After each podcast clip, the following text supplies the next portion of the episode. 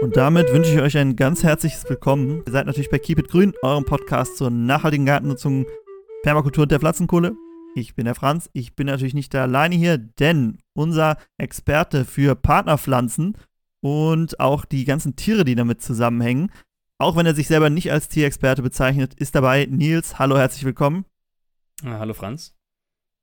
Und ihr habt es beim letzten Mal gehört. Wenn nicht, hört euch unbedingt die letzte Folge an, denn diese hier baut auf der letzten Folge auf. Also, das ist Teil 2 zum Thema ähm, Mischkultur, Pflanzen helfen Pflanzen, Partnerpflanzen, wie auch immer ihr es nennen möchtet. Das ist Teil 2. Wir hatten schon einige Möglichkeiten, wie Pflanzen, Pflanzen helfen, in der ersten Folge besprochen, aber die Zeit war zu knapp. Es gibt da so viele Themen, dass wir das Ganze in zwei Folgen aufgeteilt haben. Und wir sind heute bei Folge 2, aber bevor es losgeht, Nils, du hast eine Hausaufgabe zu dieser Folge. Mhm. Weißt du noch, wie sie hieß? Ja, ich weiß sie noch. Und zwar habe ich behauptet, einfach so grundlos, dass äh, es, wenn wir einen Steckling zum Wurzeln bringen möchten, dass es dann hilfreich sein kann, wenn wir es mit einem Saft eines bestimmten Baumes bestreichen. Und ich habe mich nicht getraut, den Namen des Baumes zu sagen, den ich in meinem Kopf hatte, weil mir das nur jemand mal gesagt hatte und ich natürlich hier bei Keep It Grün keinen Schwachsinn erzählen möchte. Jetzt habe ich dann nachgeguckt und äh, vielleicht kennst du das Gefühl, wenn du etwas nicht gesagt hast, weil du dir unsicher warst und dann hast du bereut, dass du es nicht gesagt hast, weil es stimmte. Das Weidenwasser von der Weide, das ist ja auch, bist ja auch äh, ein großer Weidenfan, habe ich zumindest rausgehört damals in den Top 10. Auf jeden Top, Fall. Top 5 Pflanzen hast du davon erzählt. Spätestens seit Herr der Ringe. Ja, genau, die, der alte Weidenmann. Und zwar, wenn man den alten Weidenmann nämlich ähm, anschneidet und, das, und ihm sein Wasser klaut, also diesen Weidensaft, kann man diesen Weidensaft an die Stecklinge geben und das, dieser Weidensaft enthält einen Stoff, der nennt sich das Idol 3, ach, die Idol 3 Buttersäure und die stimuliert die Wurzelbildung bei den Pflanzen. Spannend, gut zu wissen. Wir haben ja schon mal über den, die Weide in einer Folge von äh, Nutzpflanzen geredet. Unsere Top-Nutzpflanzen war bei mir auf meiner Liste. Mhm. Diesen Vorteil habe ich damals gar nicht erwähnt. Können wir, könnt ihr euch noch nachträglich dazu schreiben zu euren Notizen, die ihr euch ja hoffentlich jede Folge macht. Ich hatte auch eine Hausaufgabe. Und zwar habe ich ja ganz großsprüchig erklärt, dass ich früher immer Klee gegessen habe. Äh, so kleine Pflanzen. Und es ist, es ist so, wie ich es gesagt habe: Klee, kein Problem zu essen, aber in Maßen. Man sollte jetzt nicht äh, seinen eine ganze Salatschüssel voll mit Klee machen und den dann jeden Tag essen, denn Klee enthält Oxalsäure und deshalb kommt es auch schon mal bei äh, Klee nutzt man ja auch als also Weißklee zum Beispiel nutzt man ja auch als Futterpflanze und deshalb kann es auch bei Tieren schon mal zu Vergiftungserscheinungen kommen, wenn sie zu viel von dem Klee essen. Deshalb nicht in Kilogrammweise essen, sondern mehr so mit dazugeben in euren Salat oder wo auch immer. Aber Sonst ist das überhaupt kein Problem für den Menschen, Klee zu essen. So, okay, das also waren meine Punkte. Die Dosis macht das Gift.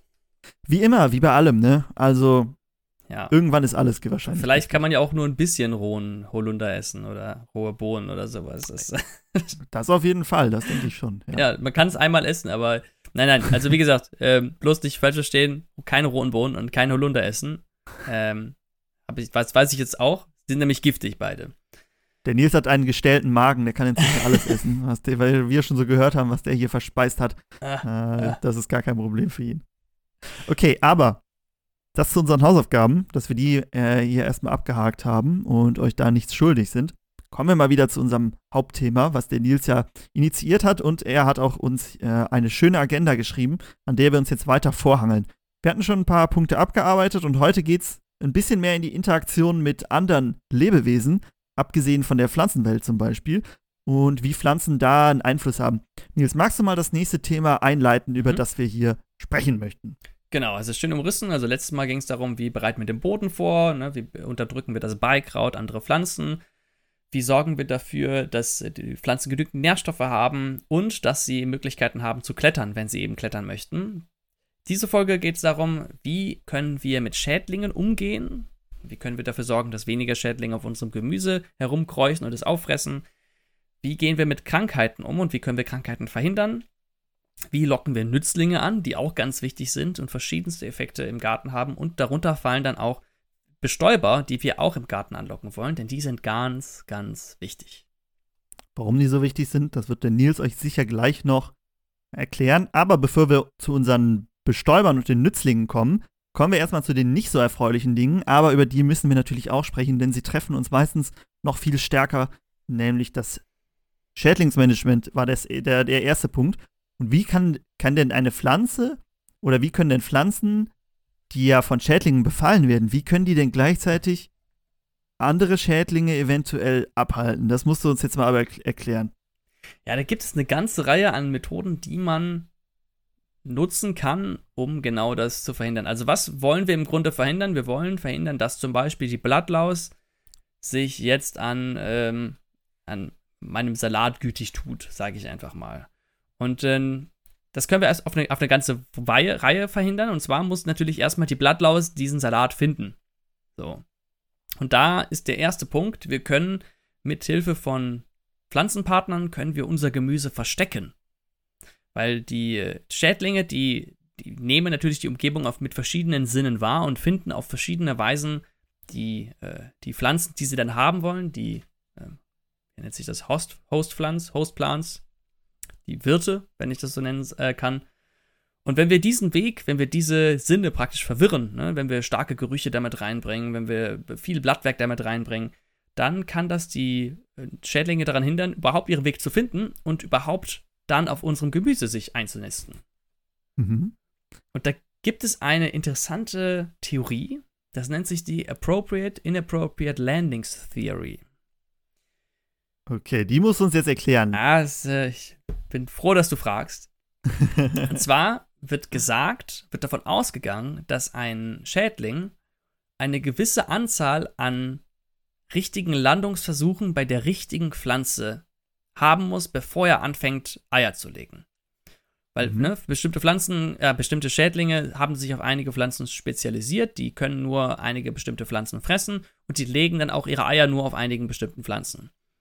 Und diese Pflanzen müssen sie finden und sie müssen da landen. Und wenn wir mhm. jetzt, mhm. wenn unser Schädling aber keine von denen oder nur ganz selten diese Pflanze, auf die er sich spezialisiert hat, finden kann und zwischendurch immer wieder auf irgendwelchen Pflanzen landet, die überhaupt nicht das sind, was er eigentlich haben möchte, dann hat er nicht die, Erfolg, die erforderliche Anzahl an richtigen Landungsversuchen auf seiner, ähm, auf seiner ähm, Nutzpflanze, auf der Pflanze, die er, die er, ähm, auf der er leben möchte.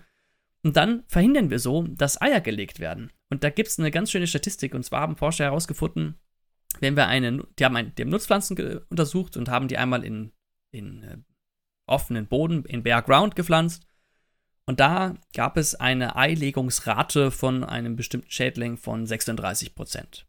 Mhm. Und wenn, als das gleiche wiederholt wurde in einer Mischkultur mit, einem, mit einer anderen Pflanze, war diese Eilegungsrate nur bei 7 Prozent. Und wie gesagt, das Konzept dahinter, dass der Schädling nicht die Pflanze gefunden hat, die er eigentlich suchen wollte. Jetzt habe ich mal eine ähm, Gegentheorie. Mhm. Und zwar habe ich mal gelesen, dass, wenn man Schädlinge aktiv bekämpft, dass es dann dazu führt, dass sich die Nützlinge nicht ausbreiten können. Das heißt, wenn ich Schädlinge habe und viele Schädlinge habe, dann werden die gefressen von Nützlingen, die sich darauf spezialisiert haben, Vögel. Und die vermehren sich deshalb umso mehr. Wenn ich die Schädlinge also nicht bekämpfe, dauert es zwei bis drei Jahre, bis sich ein Gleichgewicht eingependelt hat und die Schädlinge äh, eine gleichermaßen große Armee in Anführungszeichen an Nützlingen entgegenstehen, die sie dann bekämpfen und somit sich das Problem von alleine löst. Da würde ich mal mhm. gerne jetzt dein Statement zu hören. Ja, es ist, es ist eine der anderen Methoden, genau. Äh, das ah. ist nämlich zum, das, da geht es äh, darum, um die, um die Nützlinge. Das ist der, der übernächste Punkt. Da kommen wir ah. gleich drauf zu sprechen. Tut mir leid. Dann pass auf, ja, ja jetzt hast du es ja schon angeteasert, aber genau, sowas funktioniert ah, im Grunde auch, weil die ja. Nützlinge, die wir anlocken wollen, weil wir wollen vor allem natürlich Nützlinge anlocken, die dann unsere Schädlinge fressen und wenn wir die ganzen Schädlinge tot machen, dann haben die Nützlinge nichts zu fressen und gehen woanders hin oder sterben ab. Und das wollen wir natürlich auch vermeiden. Deswegen ist es vielleicht gar nicht so schlecht, wenn wir so ein paar Schädlinge im Garten haben, damit die Nützlinge nicht, nicht allzu weit weg sind für den Fall, dass mal eine Plage kommt. Aber diese Methoden, diese natürlichen Methoden, haben ja dann zum Glück immer den Vorteil, dass sie nie so 100% meistens erfolgreich sind. Ne? Du hast ja gesagt, 9% Eierplage immer noch. Das heißt, die Nützlinge haben natürlich immer noch ein bisschen Futter übrig, äh, sodass sie nicht ganz verloren gehen.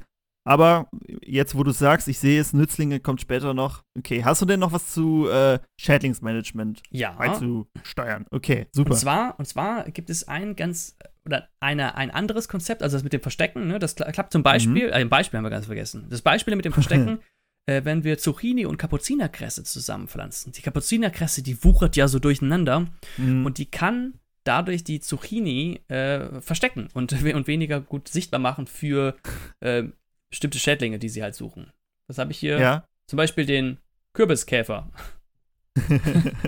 Immer bringt er die Kürbisse rein. Ah, Selbst wenn es um Schädlinge bei äh, Kapuzinerkresse und Zucchinis gibt, geht, kommt hier ein Kürbis mit eingeflogen. Nee, aber ich, das kann ich sehr gut nachvollziehen. Also wenn man äh, Kapuzinerkresse einfach anbaut und sie nicht erntet, dann äh, wächst die sehr ausgiebig und versteckt doch einiges. Ähm, passt ja vielleicht auch zum Thema Bodenbedecker, oder? Also wenn man diese, mhm. diese sehr sich auf dem Boden ausbreitet, äh, kann man ja. vielleicht zwei Fliegen mit einer Klappe schlagen. Diese ganzen Kategorien, genau, die sind nicht, äh, mhm. äh, die schließen sich nicht gegenseitig aus. Also wir haben dann welche, das sind Bodenbedecker, die gleichzeitig noch Stickstoff in den Boden bringen, die gleichzeitig noch die Pflanzen vor Schädlingen verstecken, die vielleicht noch irgendwelche Nützlinge anlocken. Also es gibt da ganz viele Überlappungen. Man muss sich jetzt im Grunde das heraussuchen, was man braucht. Auch jetzt bei den Schädlingen also wenn ich jetzt weiß, dass ich in meinem Garten zum Beispiel ein großes Problem mit Läusen habe, dann sollte mhm. ich vor allem darauf achten, dass ich eben diese Companion Plants mir raussuche, die eben genau das dem entgegenwirken, die das für die Läuse erschweren. Ne? Läuse gibt es auch so eine Daumenregel, die man sich, die man nehmen kann. Bei größeren Insekten ist es einfacher, sie zu verwirren und sie von ihrer, sie nicht zu ihrer, sie, zu ihrer, ihrer Pflanze, die sie sich rausgesucht haben, zu lassen. Kleinere ja. Insekten, die können das besser, die können das besser alles durchschauen. Mhm.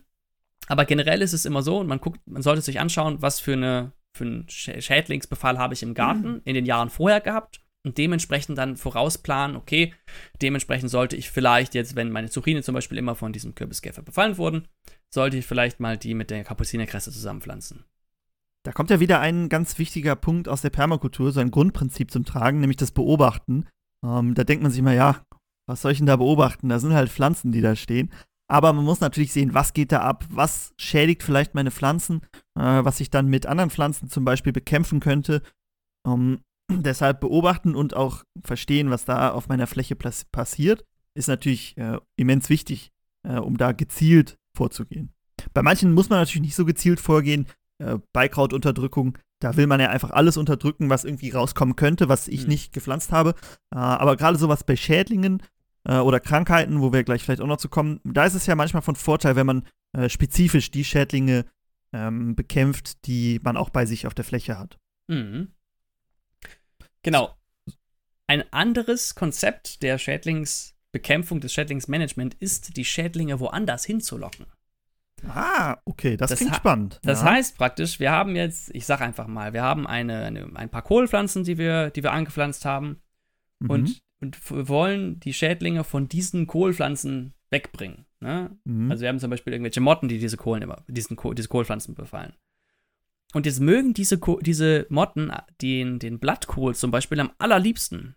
Dann wäre es zum Beispiel sinnig, wenn wir den Blattkohl etwas weiter, nicht allzu weit entfernt, weil das muss ja immer noch in Reichweite sein, aber mhm. zum Beispiel ein kleines Stückchen entfernt von den anderen Kohlsorten auf, äh, aufstellen, sodass dann die Schädlinge nicht auf den, den anderen Kohl gehen, den wir, den wir gepflanzt haben, also zum Beispiel Brokkoli, Blumenkohl und so weiter, sondern nur den Blattkohl befallen. Und damit können mhm. wir, dann opfern wir, können wir entweder können wir den Blattkohl opfern, ne, oder wir haben zumindest wir können dann gezielter mit den Schädlingen umgehen, die sich dann auf den Blattkohl fokussieren. Klappt natürlich auch jetzt nicht zu 100%, das ist dann auch, ja gut, dann sind ein paar mehr auf dem Blattkohl als auf dem anderen, aber es sind ja alles Tendenzen, die wir brauchen.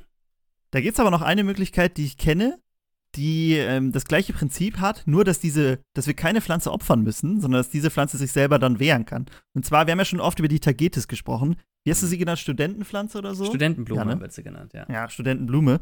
Um, und Kartoffeln, wenn man die zusammen anbaut. Denn Kartoffeln, da hat man oft äh, Probleme mit Nematoden. Ne? Das sind diese äh, Älchen, Fadenwürmer, die mhm. kennt man vielleicht. Um, auf jeden Fall sind das Schädlinge für die Kartoffel. Wenn man aber jetzt äh, Tagetes dazu anbaut, die geben einen äh, Stoff aus, der äh, diese Nematoden anlockt. Das heißt, die Nematoden gehen weniger zur Kartoffel, sondern mehr hin zur Tagetes. Wenn sie aber jetzt die äh, Wurzeln von der ähm, äh, Tagetes an, angreifen und diesen Saft abbekommen oder äh, verzehren wollen, der ist giftig für sie und daran sterben sie. Das heißt, die Tagetes kann sich selber wehren und sorgt dann dafür, dass diese Nematoden auch äh, nicht nur abgeschreckt, sondern, abgeschreckt, sondern auch sterben können. Und äh, wir dadurch zum einen die Tagetes haben, die sicher auch ähm, Stäuber anlockt und zum anderen die äh, Kartoffeln weniger Probleme mit Nematoden haben.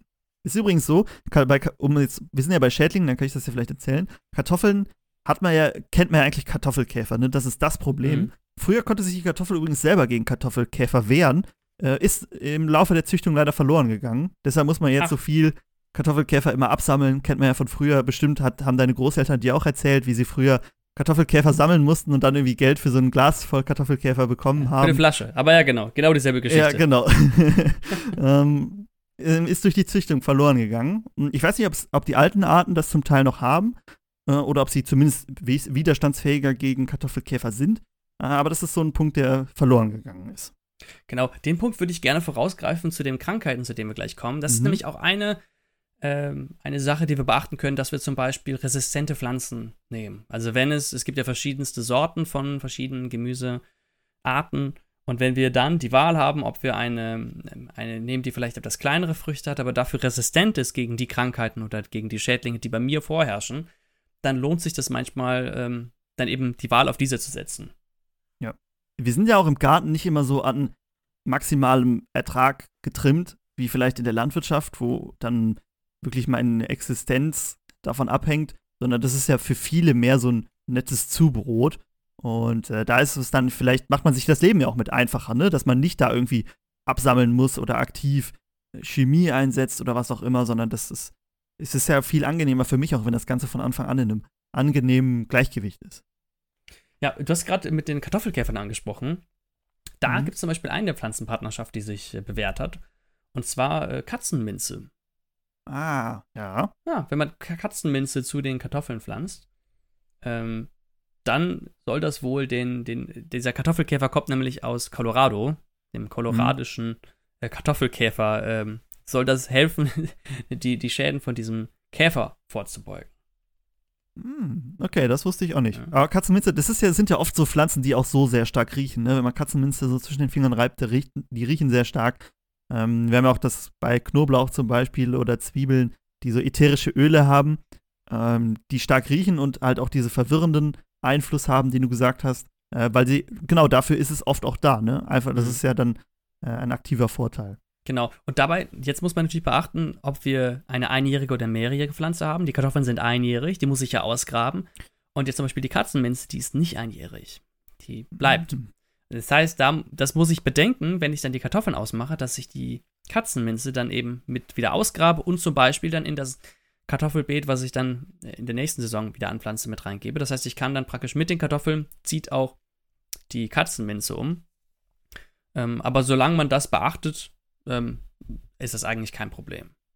Wir hatten ja schon mal gesagt, ne, Kartoffeln sind äh, eigentlich auch zweijährige Pflanzen wo du oh. dich so gewundert hast, was Zweige pflanzen sind. Aber wir bauen sie natürlich an, um sie dann wieder zu ernten und das in einem Einjahresrhythmus.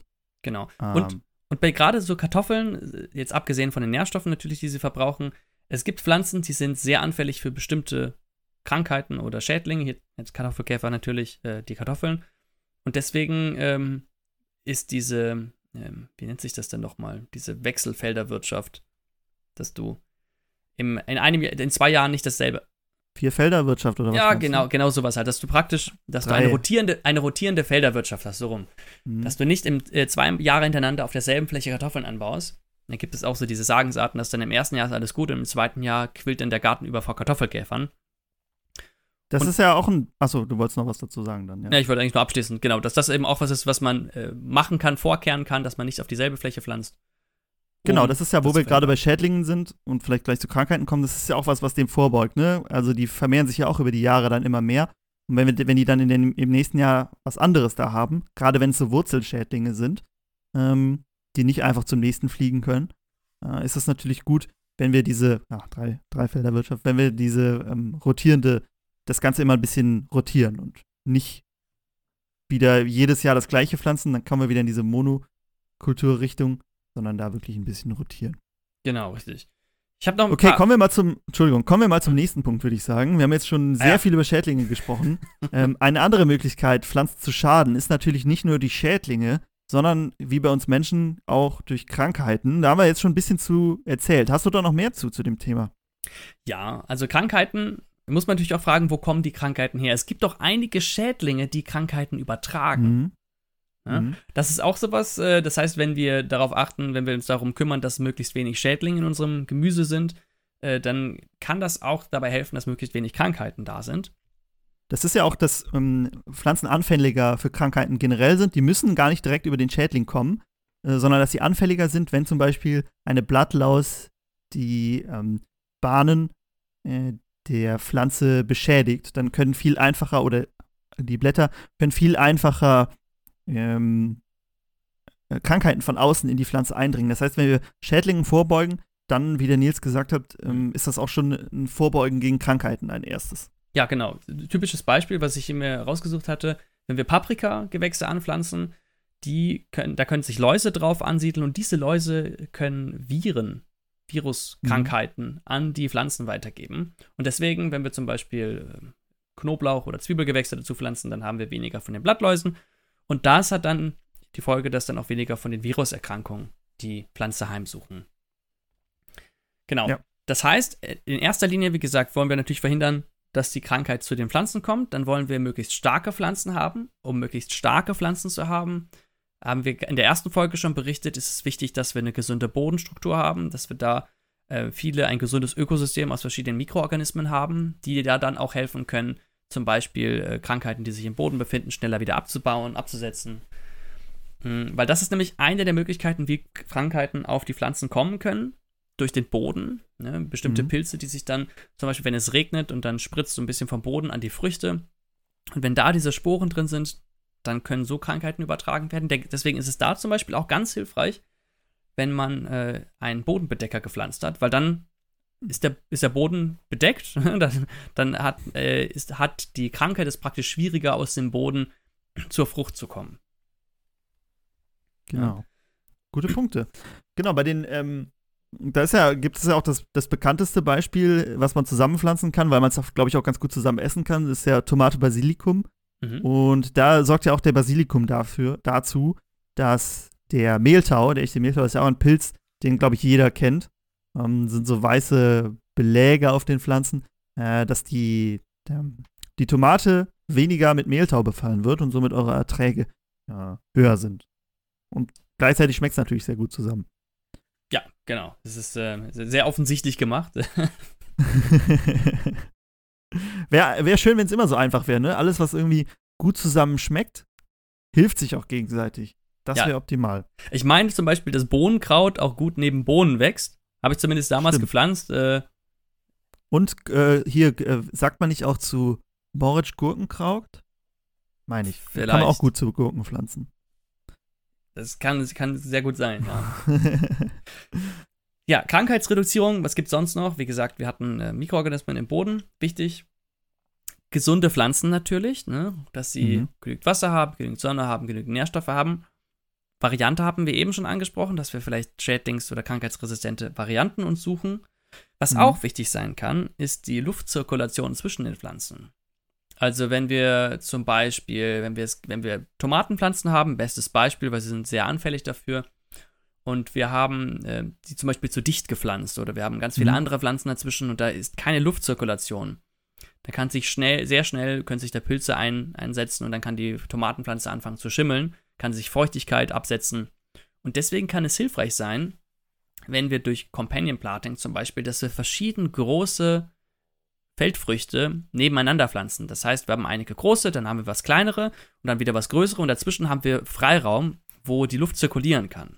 Das ist, äh, muss, muss man natürlich aufpassen, wenn man Kapuzinerkresse und äh, was war das, Zucchinis zusammensetzt. Das klingt ja schon seit, nach, nach, einer sehr kompakten Mischung, wo die Luft nicht so gut zirkulieren mhm. kann ähm, dass man da erkennt, okay, wenn es bei mir nicht funktioniert, muss ich vielleicht eine andere Möglichkeit in Betracht ziehen. Andere Pflanzen.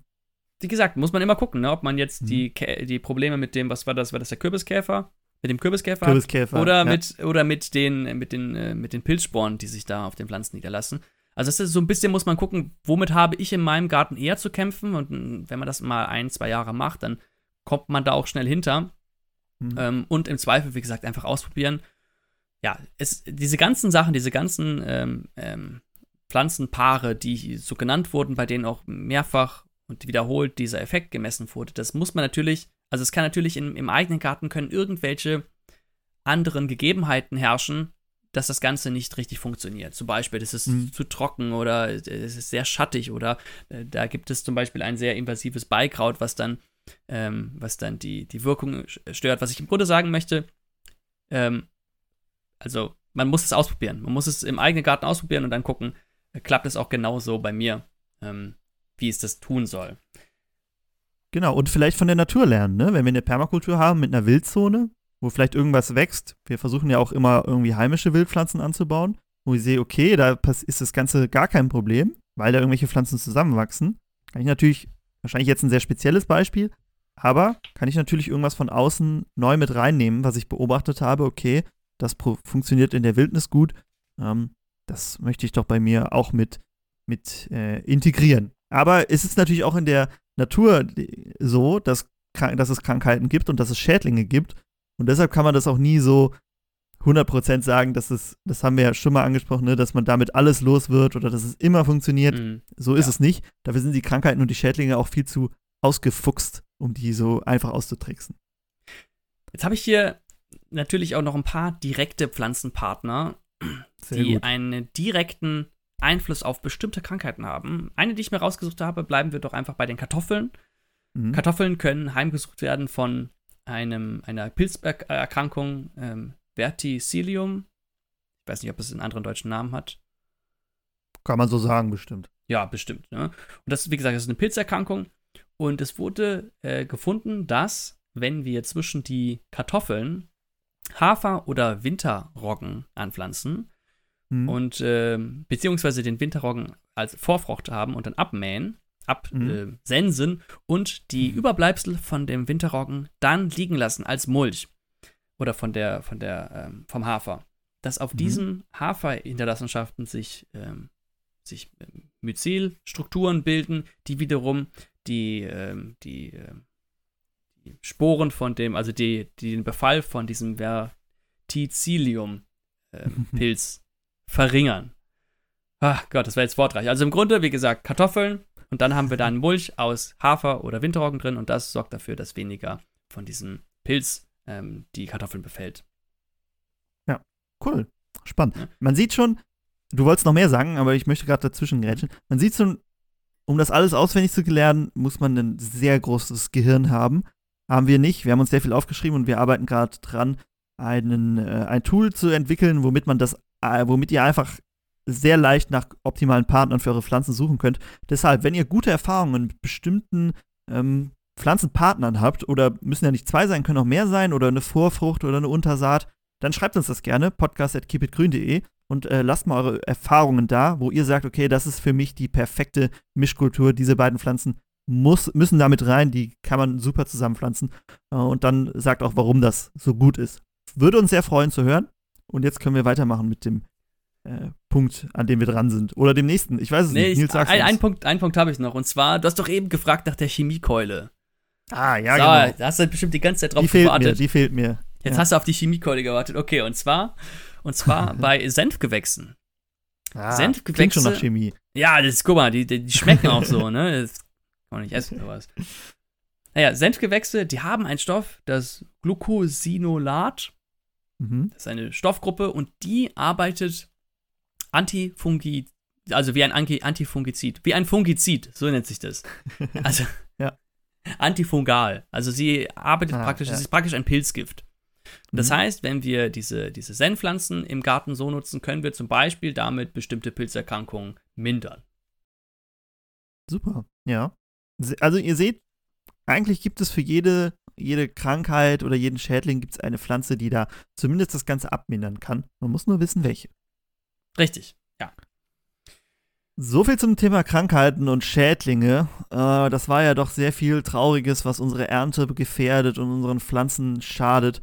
Vielleicht gibt es ja auch ein paar schönere Sachen. Ne? Wir wollen ja nicht nur Sachen, die schlecht für unsere Pflanzen sind, fernhalten, sondern auch vielleicht Lebewesen, die gut für unsere Pflanzen sind, anziehen. Gibt es da auch Möglichkeiten, wie ich das mit Pflanzen machen kann. Ja, da gibt es ganz, ganz viele Möglichkeiten auch. Und zwar Nützlinge in erster Linie, warum wollen wir die Nützlinge überhaupt da haben? Mhm. Ne, da können wir jetzt, also einmal ein ganz, ganz großer Beieffekt oder ein ganz großer Mehrwert für Nützlinge ist, dass wir, äh, dass wir uns Nützlinge holen, die dann unsere Schädlinge fressen. Zum Beispiel parasitäre Wespen, die dann eben äh, zum Beispiel Raupen befallen und dort ihre Eier reinlegen und dann im Grunde durch diese, ähm, im Grunde die Raubpopulation minimieren, um sich selbst fortzupflanzen. Oder, oder andere Insekten, die sich zum Beispiel von Läusen ernähren. Mhm. Und um diese Nützlinge anzulocken, sollten wir erstmal gucken, was brauchen diese Nützlinge? Sie brauchen im Grunde zwei Dinge. Das eine ist Futter und das andere ist ein Habitat, in dem sie leben können. Wie wir auch. Ja, genau, richtig. Im Grunde ist es, ja. Ein Haus und was zu essen, wir sind zufrieden. Dann ist der Franz glücklich, ja. Mehr braucht er nicht. Richtig, richtig. ja. Und wenn wir uns das äh, anschauen, wenn wir uns diese Nützlinge anschauen, dann sogar diese Nützlinge, die sich entweder direkt von den Schädlingen ernähren oder dort ihre Eier reinlegen. Selbst diese Nützlinge brauchen oft noch eine andere Futterquelle, und zwar zum Beispiel Nektar oder Pollen. Mhm. Äh, es gibt äh, Insekten, die ernähren sich zum Beispiel von Nektar und legen nur die Eier dann in andere Insekten ab. So, und deswegen sollten wir darauf achten, dass wir, dass wir auch Blüten haben, die für diese Nützlinge zugänglich sind, weil nicht jedes Insekt kann auf jede Blüte oder je, kann jede Blüte äh, anfliegen und bei jeder Blüte den Nektar bzw. den Pollen aufnehmen. Kannst du dir vorstellen, warum? Ähm, einmal Schlüssel-Schloss-Prinzip. Man hat es ja zum Beispiel bei ähm, Hummeln, dass sie für manche Pflanzen einfach zu groß sind und da nicht drankommen. Oder dass ihr Rüssel zu kurz ist und sie deshalb nicht an den Nektar kommen. Und dann bringt es ihnen ja gar nichts, wenn sie die Pflanze anfliegen. Genau, richtig. Also das ist am, am sinnigsten, wenn wir möglichst viele blühende Pflanzen haben ne? und dass sie möglichst, also, dass wir auch viele blühende Pflanzen dabei haben, die einen kleinen Kelch haben. Das heißt, dass mhm. selbst äh, Insekten herankommen, die, wie du schon gesagt hast, die keinen langen Rüssel haben ähm, oder große Insekten, die vielleicht dann auf der Blüte landen müssen, dass es eine große Blüte ist. Ja, sowas kann ihnen auf jeden Fall helfen. Ansonsten, also da, also was sich zum Beispiel gezeigt hat, was sich gelohnt hat, ist, wenn wir Salat anpflanzen, dass man da ein bisschen Dill oder Fenchel, also meistens sind es Kräuter, die mhm. blühende Kräuter, die, ähm, nütz, die viele Nützlinge anlocken. Bei Salat war es Dill und Fenchel zum Beispiel. Oder dass wir irgendwelche Minzgewächse dazu pflanzen, sowas wie Oregano oder Rosmarin oder sowas. Ja, das kann dafür sorgen, dass viele verschiedene, weil wir wollen natürlich auch verschiedene Nützlinge, die, die haben sich teilweise auch auf einzelne Schädlinge spezialisiert. Mhm. So, jetzt haben wir die angelockt, die haben ihr Futter da. Jetzt brauchen die natürlich noch ein Habitat, in dem sie leben können. Und das ist der nächste Punkt. Ähm, es gibt, und da gibt es wieder ganz viele verschiedene Nützlinge. Und mhm. da ist es halt, die Mischung macht es. Also wenn wir von allem so ein bisschen haben, wird das schon okay sein.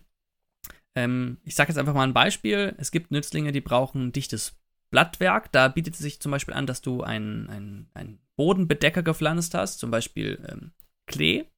Im Klee mhm. kreucht so einiges umher. Klee hat außerdem viele dicke Blüten, da, da gehen viele Insekten gerne dran. Da verstecken sich auch andere Insekten drin. Auch solche Nützlinge, an die ich anfangs gar nicht gedacht hätte, sowas wie Spinnen zum Beispiel. Ja, die dann auch, auch kleine Schädlinge, Schädlinge fressen. Die verstecken sich zum Beispiel auch gerne im, äh, im Klee. Und, und, auch in unserem Mulch. Wenn, immer wenn man an unserem Strohmulch vorbeiläuft, alles voller Spinnen in der Sonne, die da sitzen. Also das ist ein echter ein Spinnenhabitat. Klasse. Ja. Ja, oder Hummeln. Du hast ja, das fand ich super. Hast du in dem Video von dem, von dem äh, Hügelbeet, Hügelbeet, festgehalten. Ja, das war, als ich gerade das gemulcht habe, kam direkt so eine Erdhummel-Königin, die dann nach einem Unterschlupf gesucht hat und hat geguckt, ob sich da einnisten kann. Ich habe schon überlegt, wenn sie sich da ein, ein, da ist natürlich kein Loch drin, deshalb wird sie sich da nicht reinsetzen. Ähm, aber wenn sie da sich eingenistet hätte, dann wäre das natürlich jetzt ein, ein Hummelhabitat und kein Hügelbeet mehr gewesen. ja, aber, aber genau das will man haben. Man möchte nämlich genau die, diese Hummelkönigin früh im Jahr möchte man haben, dass sie mhm. möglichst nah im Garten ihr Nest an, anlegen. Weil das ist nämlich jetzt der nächste Punkt, zu dem wir gleich kommen, Bestäuber. Weil wenn wir dann ein, mhm. ein Hummelnest ganz in der Nähe im Garten haben, haben wir viele Hummeln im Garten. Das kann, äh, also jetzt gerade für die Bestäubung, wunderbar sein. Ne? Für, mhm. für ähm, sonstige Lebensräume, was sich, was sich sonst noch bietet, also neben dem Lebendmulch, äh, freie Sandflächen, Erdhummeln, gerade zum Beispiel, oder es gibt verschiedene Erdbienen. die sich, äh, die im Sand ihre, die Sandbiene zum Beispiel, es steht ja im Namen, die sich im Sand ihr, ihr Habitat, ihr Haus sucht. Und wenn wir da eine Fläche haben, dann können die sich da ansiedeln. Ähm, oder zum Beispiel leere Aströhren. Also du kennst ja diese so kleine Sträucher, wenn man die abknickt, mhm. dann siehst du, dass es innen drin hohl ist oder dass da irgend so ein kleiner Schaumstoff drin ist. Und da mhm. siedeln sich auch ganz gerne sehr viele Insekten an, die sich dann da drin ihr Häuschen machen, zum Beispiel auch zum Überwintern.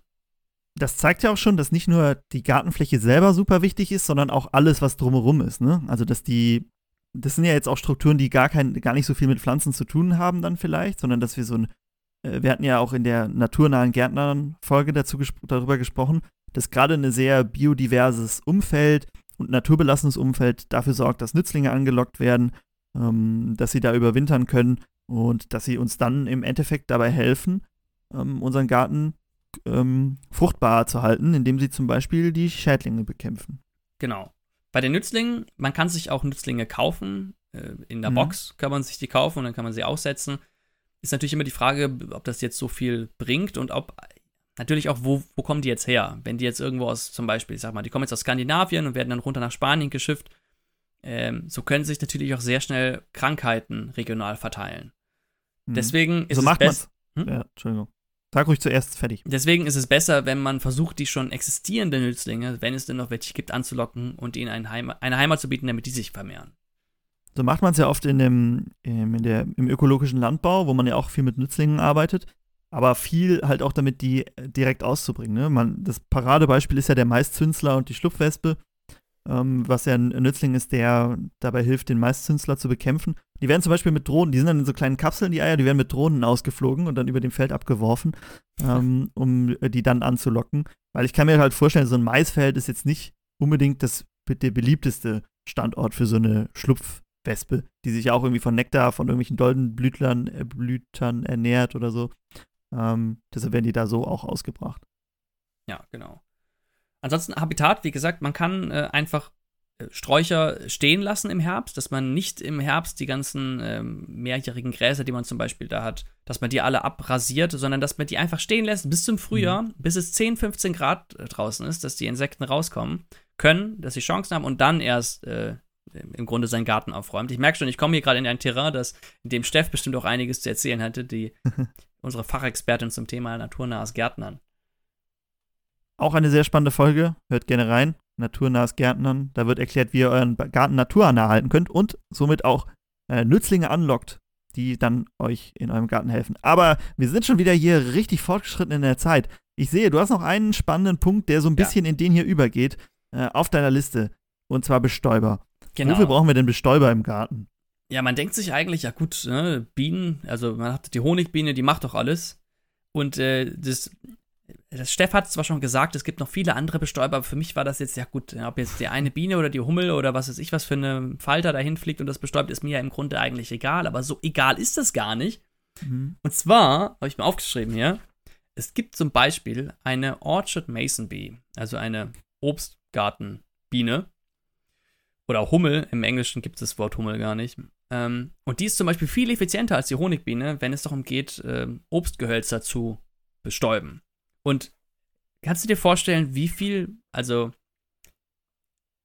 wenn du 250 von diesen Orchard Mason Bees haben, äh, hast, wie viele Honigbienen müsstest du haben, um denselben Effekt zu erzielen? Boah, ich weiß, aber gehen denn, gehen die Honigbienen denn da dran? Weil es gibt ja auch Pflanzen, wo sie gar nicht dran gehen, wo dann andere Bienen dran gehen. Also Bienen gehen an meinen, an unseren Apfelbaum und Kirschbaum sind die Bienen, da gehen die Achso, das war jetzt auch nur auf, auf ähm, Kirschbäume. Also war jetzt also, Obst, Obstgewächse, war es äh, fokussiert. Okay, okay. Ähm, ich würde mal sagen, wenn du schon so fragst, das Zehnfache oder so. Nee, also 250 von diesen Orchard Mason Bees schaffen so viel wie 15.000 bis 20.000 Honigbienen. Kann natürlich mhm. sein, wie du jetzt gerade gesagt hast, dass die Honigbienen diese Bäume nicht so stark anfliegen, aber dann ist im Grunde genau das, was wir auch damit aussagen wollen. Es gibt Pflanzen, die sind einfach von von bestimmten Wildbienen, von bestimmten anderen Insekten werden häufiger angeflogen und die haben dann auch einen größeren Effekt. Und deswegen wollen wir eben auch diese Wildinsekten möglichst viele in unserem Garten haben. Ich hatte das ja schon mal gesagt, bei äh, Luzern ist es zum Beispiel so, dass die komplett, also fast gar nicht von Bienen bestäubt wird, obwohl man immer denkt, oh, so ein schönes, großes, blühendes Feld. aber da gehen auch sehr viele Hummeln dran. Aber sagt man im Englischen nicht Bumblebee zu Hummel? Ja, aber Bumblebee. Das ist ja eine taumelnde Biene. Okay, gut, aber die Ja. wissen es schon zu beschreiben, wenn sie es irgendwie sagen. Ja, natürlich ist, aber es gibt das Wort Hummel nicht. Es, das Wort Hummel so. ist im Grunde eine, das ist eine taumelnde Biene. Ne? Das ist mein. Ja, ja, schon klar, aber ich dachte, du meinst, dass sie zu allem Biene sagen dann. Okay. Also Ja. nur. Okay. Zum Verständnis, ich ja. weiß, was du meinst. Ja.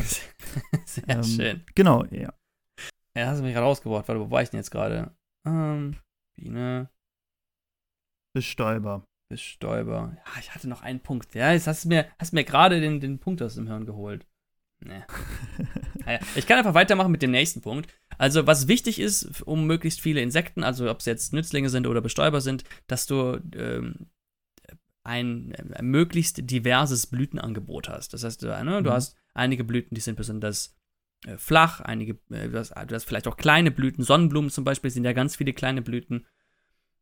Du hast einige Frühblüher dabei, die ganz früh im Jahr blühen. Das ist nämlich wichtig, um gerade diese Hummelköniginnen anzulocken, die sich dann dort einnisten. Oder bestimmte Nützlinge, die dann schon in deinem Garten warten, falls dann die Schädlinge auftauchen, dass sie sie direkt auffressen können. Und dass du auch einige Spätblüher hast. Ja, dass Hm. auch ganz spät im Jahr noch die Insekten in deinem, in deinem Garten umherschwirren können. Ja, Habitat haben wir ja eben schon gesagt. Was sich da zum Beispiel richtig gut anbietet, sind Hecken. Wenn du eine Mhm. diverse Hecke hast, aus verschiedensten Sträuchern, du, da kann man ja teilweise auch noch einige Früchte rausziehen aus Hecken. Oder ne, Vögel können da kleine Beeren oder sowas rauspicken. Und in solchen Hecken leben Insekten zum Beispiel auch sehr gerne. Dann kannst du zum Beispiel so eine Hecke nutzen, um als Ankerpunkt, damit deine, ähm, damit du dir praktisch die Bestäuber nah in deinem Gemüsebeeten hast. Ja. Und genug Bestäuber zu haben, bringt ja auch ähm, einen deutlich gesteigerten Ertrag zum, zum Teil. Ne? Also das ist ja gerade bei, äh, bei so Rapsfeldern zum Beispiel, die sind immer sehr dankbar, wenn man irgendwie, gut, da gehen auch die Honigbienen dran, äh, wenn man Honigbienen daneben stehen hat. Ah, den Nils ist der Punkt wieder gekommen, den er sagen wollte. Da will ich jetzt gar nicht weitermachen. Ja, ich habe mir ist der Punkt wieder eingefallen. Und zwar hattest du vor ganz langer Zeit einmal gesagt, dass es bestimmte Pflanzen gibt, dass, äh, die müssen bestäubt werden und es gibt bestimmte Pflanzen, das sind Windbestäuber. Die Mhm. müssen, oder selbstbestäubende Pflanzen. Gibt es ja auch. Mhm. Und da fand ich faszinierend, dass selbst bei diesen selbstbestäubenden Pflanzen, ich habe jetzt gerade die Gattung vergessen, äh, selbst bei denen äh, kann es wichtig sein, dass du Bestäuber hast, die von außen dazukommen, weil du brauchst, also selbst Windbestäuber, die brauchen die Bewegung vom Wind, also die brauchen diese Vibration, dass, die, dass der Pollen praktisch dann auf die Narbe fällt. Boah, Biologie, Mhm. siebte Bei Klasse. den, bei den Selbstbestäubern dann, ja. Genau, richtig. Und das kann durch den, also durch den, sagen wir mal so, es gibt bei, auch bei Bestäubern gibt es nicht ein, entweder ist es bestäubt oder ist es nicht bestäubt. Wenn es zum Beispiel eine Pflanze nicht gut bestäubt ist, dann hast du kleine, krüppelige Früchte. Und wenn du sie besser bestäubt hast, dann hast du halt dann große, gut geformte Früchte. Und zum Beispiel Hummeln können dabei helfen, selbstbestäubende Pflanzen sehr gut selbst zu bestäuben, weil sie mit Mhm. ihren äh, Flügeln so eine brummende Bewegung machen. Und dadurch gibt es eine Vibration in der Blüte und dadurch bestäubt sich die Blüte besser selber. Also, wie Also es- gesagt, es Nur Vorteile, die Bestäuberinsekten da zu haben, selbst wenn man Feld. Selbstbestäuber hat. Hast du noch was, noch irgendwas, wie wir unsere Bestäuber noch zu uns locken können? Nee, also wie gesagt, abschließend vielleicht noch so ein paar Pflanzen. Ich habe ja schon die Sonnenblume genannt, mit ganz Mhm. vielen kleinen Blüten, sowas ist immer gut. Äh, Klee mögen sie auch total gerne. Und einfach, also das, das Schlusswort ist eigentlich, also wenn man es möglichst divers alles gestaltet, von allem so ein bisschen was hat, ne? irgendwo mal eine karge Fläche hat, irgendwo mal eine offene Sandfläche, mal ein Mhm. paar Sprühblüher, ein paar Spätblüher, ein paar hohe Pflanzen, vielleicht eine Hecke, äh, vielleicht ein bisschen Totholz irgendwo hat rumliegen, dann sollte man eigentlich ähm, ein gutes Zuhause und eine gute, ein gutes Habitat und eine gute Nahrungsquelle für möglichst viele Nützlinge bieten. Und heimische Wildpflanzen. Auch sehr wichtig. Das hatten wir auch in der naturnahen Gartenfolge gelernt. Heimische Wildpflanzen. Ja, stimmt. Das ist auch noch ein guter Punkt. Wenn man naturnahen Garten haben möchte, keine exotischen Pflanzen da rein, äh, die können dann ungewollte Nebeneffekte haben. Oder halt, ja genau, oder halt ne, die falschen Tiere anlocken, die falschen Bestäuber, äh, die wir gar nicht so unbedingt in unserem Garten so viel brauchen. Und die nehmen dann natürlich auch Platz weg für die Pflanzen, die wirklich effektiv uns helfen würden. Du Genau. guckst äh, fragend auf deinen Zettel. Hast du noch, ich möchte jetzt hier nicht beenden, bevor du nicht gesagt hast, dass du durch bist. Nein, ich denke, das reicht für heute. Also wir haben jetzt Wir haben jetzt die zweite äh, Folge zu dem Thema. Ich glaube, die dritte Folge können wir dann zu einem späteren Zeitpunkt nochmal aufnehmen. Ähm, ich hoffe, ich hoffe, ich hab, äh, ihr habt einiges äh, davon mitnehmen können. Ähm, wie auch in der letzten Folge, wenn euch das, der Nils hat ja vieles Wissen aus einem bestimmten Buch gezogen, ähm, verlinken wir euch in der Podcast-Beschreibung. Äh, da sind bestimmt noch viel mehr Beispiele drin und äh, noch viel mehr Möglichkeiten, wie ihr in eurem Garten arbeiten könnt. Ich verlinke es euch in der Podcast-Beschreibung, dann könnt ihr das euch gerne mal angucken, ob ihr denkt, das lohnt sich für euch äh, zu besorgen. So, wir sind durch für heute. Vielen Dank, Nils, für deinen breiten Wissensschatz, den ich hoffentlich ein bisschen ergä ähm, ergänzen konnte noch. Wenn ihr uns Feedback geben wollt, dann schreibt uns gerne podcast.keepitgrün.de oder bei Instagram oder in die YouTube-Kommentare. Freuen wir uns immer über Feedback. Wenn ihr uns das einfach nur per Sterne geben wollt oder zusätzlich noch, dann bewertet uns gerne bei Spotify. Ansonsten sind wir durch für heute und wir sehen uns nächste Woche mit einem ganz spannenden Thema wieder, Thema Tiere. Bis dahin, habt eine schöne Woche, arbeitet ein bisschen im Garten. Bis dahin, ciao. Tschüss.